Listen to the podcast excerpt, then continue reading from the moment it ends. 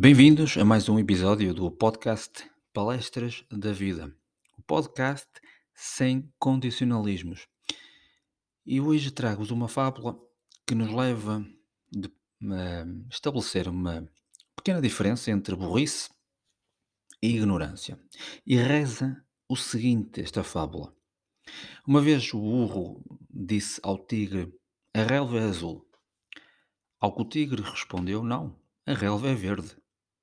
A discussão aqueceu e os dois decidiram submetê-la a uma espécie de mediação do conflito, uma arbitragem, alguém que pudesse decidir a favor de um, a favor de outro, uma espécie de um juiz sobre aquela causa. E para isso concorreram perante o leão, que é o rei da selva. Antes de chegar à clareira da floresta, onde o leão estava sentado no seu trono, o burro começou a gritar: Sua Alteza, não é verdade que a relva é azul? Ao que o leão respondeu: Correto, a relva é azul. O burro apressou-se e continuou: O tigre discorda de mim, incomoda-me. Por favor, castigue-o. O rei leão, então, perante aquela insistência do burro, declarou: O tigre será punido com cinco anos de silêncio. O burro pulou alegremente e seguiu o seu caminho, contente e repetindo: A relva é azul, a relva é azul. Ora, o tigre aceitou a sua punição, mas sem antes questionar ao leão: Vossa Majestade, afinal, por que é que me castigou? A relva não é verde, é verde. Ao que o leão respondeu: Sim, na verdade, a relva é verde. O tigre insistiu: Então, por que me pune? O leão respondeu: Isto não tem nada a ver com a pergunta se a relva é azul ou verde. O castigo acontece porque não é possível que uma criatura corajosa inteligente como tu perca tempo discutindo com um burro e ainda por cima vens incomodar-me com essa pergunta. Moral desta fábula e que se aplica muito bem ao nosso cotidiano. A pior perda de tempo é discutir com um tolo que não se importa com a verdade ou a realidade, mas apenas com aquilo, eh, naquilo aqui esse tolo acredita nas ilusões que criou acerca daquilo que tão vigorosamente defende. Claramente que defende aquilo que ele acha que é o correto, quando na verdade, muitas vezes, mesmo à frente dos, dos olhos, ele verifica que não é isso que se passa. Mas defende aquilo vigorosamente e no final o burro acaba por ser aquele que defende a visão mais correta. E a moral desta fábula é tão simples quanto isso, caro ouvinte. Um,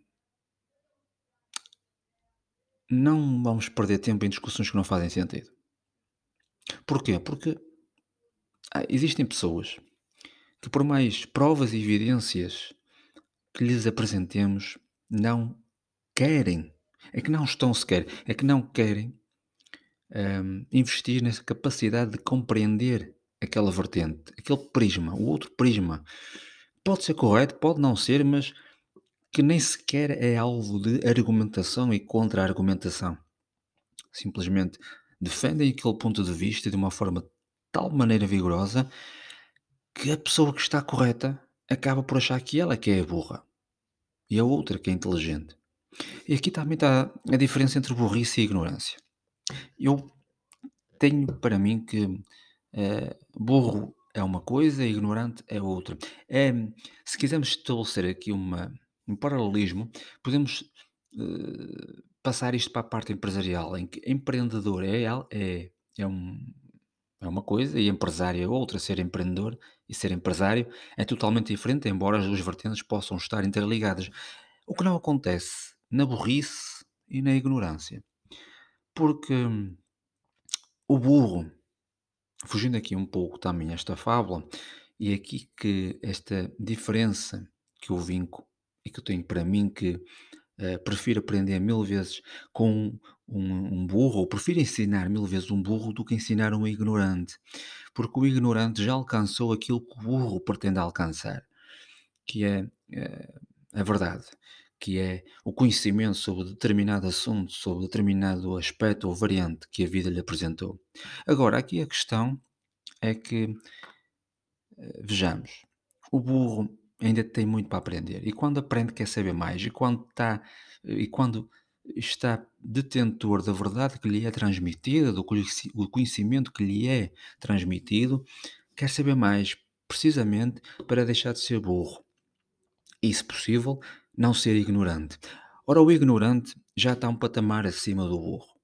Porque o ignorante já sabe aquele conhecimento, já detém a verdade sobre aquele assunto, já foi informado, já foi ensinado, já foi educado e mesmo assim comete a asneira de querer dar um passo atrás, de querer voltar ao estágio do burro e nem sequer perder um bocadinho o tempo que lhe é atribuído e investir na capacidade de criticamente fazendo uma análise crítica a determinada situação, perceber que se estabelecer uma boa base de argumentos, até é capaz de alguns pontos de vista que ele defende tão vincadamente serem corretos, mas que em eh, determinada situação pode vir a dar o braço a torcer perante as evidências factuais.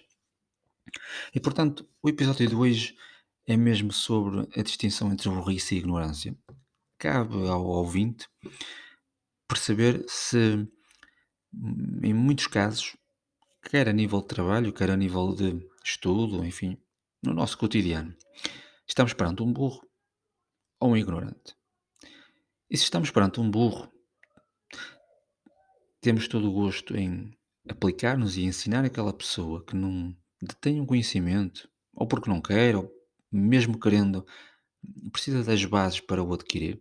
E, e aí sim, e, e faz por merecer esse conhecimento, então merece ser ajudado, merece ser compreendido, merece ser ensinado, merece ser educado, merece que lhe sejam passadas essas bases para precisamente sair daquele estágio uh, de burrice e compreender melhor como é que funciona a vida ao seu redor.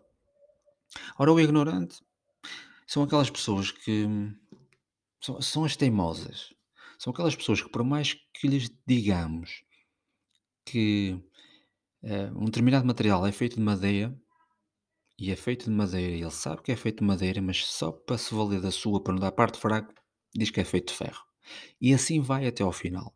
E quando assim é, não vale a pena despender energia com esse tipo de pessoas, porque o que para eles é uma verdade de lá para ali, uma verdade absoluta, para nós não é, e vamos estar naquela naquela giga-joga de falsos argumentos que nem chegam sequer a ser contra-argumentos, que nem sequer chegam a passar para o limite do diálogo, passar para o estágio do diálogo.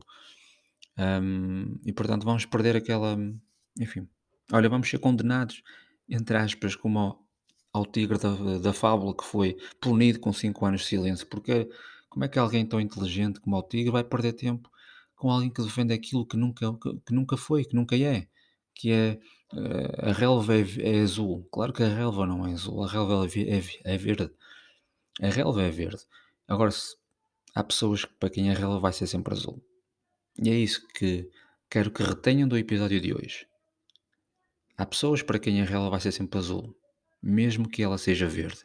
Nesse caso, estamos perante um ignorante que não quer evoluir, um, porque se fosse um burro, provavelmente teria a capacidade de querer aprender. Para terminar o episódio de hoje do podcast Palestras da Vida, como é habitué, destaco aqui uma sugestão cultural de leitura, um livro chamado Elementar, a tabela periódica explicada de James Russell, um livro bastante interessante e que nos permite ao fim e ao cabo, saber de onde é que surgem determinados elementos que compõem a tabela periódica, como é que surgiram, onde é que foram descobertos, como é que foram descobertos, qual a sua importância eh, na evolução e na ciência. Elementar, a tabela periódica explicada, de James Russell, é a sugestão cultural literária do episódio de hoje. Palestras da vida, a vida em palavras. Fiquem bem.